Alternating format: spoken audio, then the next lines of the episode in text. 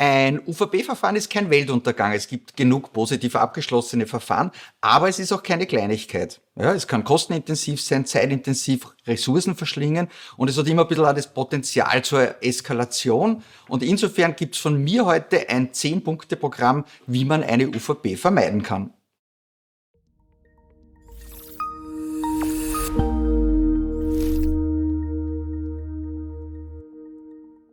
Hallo und herzlich willkommen. Mein Name ist Martin Nidover von der Umweltrechtskanzlei Nidover und Partner mit Sitz in Wien und Salzburg. Und der erste Punkt ist mal, ich muss wissen, was ich will. Ja, ich äh, rutsche nicht äh, unfreiwillig in eine UVP rein oder vermeide sie irgendwie zufälligerweise, sondern ich gehe entweder bewusst in eine UVP oder ich streng mich bewusst an, aus der UVP draußen zu bleiben. Der zweite Punkt, äh, man muss das Gesetz verstehen. Das hat zwar nur 47 Paragraphen, aber das ist eine sehr, sehr komplexe Systematik, äh, die man wirklich ganz genau ähm, verstehen muss, sonst verliert man sich zwischen diesen Paragraphen und Tatbeständen. Der dritte Punkt, ich muss wissen, dass es bei der Frage der UVP-Pflicht drei Wege zum Glück gibt. Das eine ist über den Mengenschwellenwert, das zweite über den UVP-Tatbestand als solchen und der dritte Punkt über eine Einzelfall Prüfung. Wenn man sich den Schwellenwert anschaut, das ist mein vierter Punkt, dann muss man mal genau analysieren. Ja, was ist mein genehmigter Bestand? Was kommt da jetzt dazu? Was ist da überhaupt einzurechnen? Was ist wegzurechnen? Welche Zeiträume sind hier zu betrachten? Der fünfte Punkt,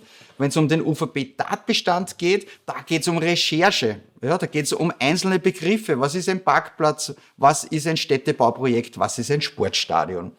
Der sechste Punkt, wenn es um die Einzelfallprüfung geht, da geht es um profunde fachliche Einschätzung. Wird mein Projekt potenziell erhebliche Auswirkungen haben? Ja oder nein? Muss ich mit anderen Projekten kumulieren? Muss ich fünf Jahre in die Vergangenheit schauen? Da geht es um fachliche Beurteilungen. Der siebte Punkt, Sie brauchen exzellente Unterlagen. Die müssen pfeifen, wie man so schön sagt, und von vorn nach hinten passen. Der achte Punkt, ich muss entscheiden, wo kläre ich denn die Frage der UVP-Pflicht? Gehe ich in ein UVP-Feststellungsverfahren bei der Landesregierung oder mache ich mir das mit meiner Genehmigungsbehörde aus im Rahmen ihrer Zuständigkeitsprüfung, was durchaus auch möglich ist, dass das zum Beispiel die Gewerbebehörde entscheidet.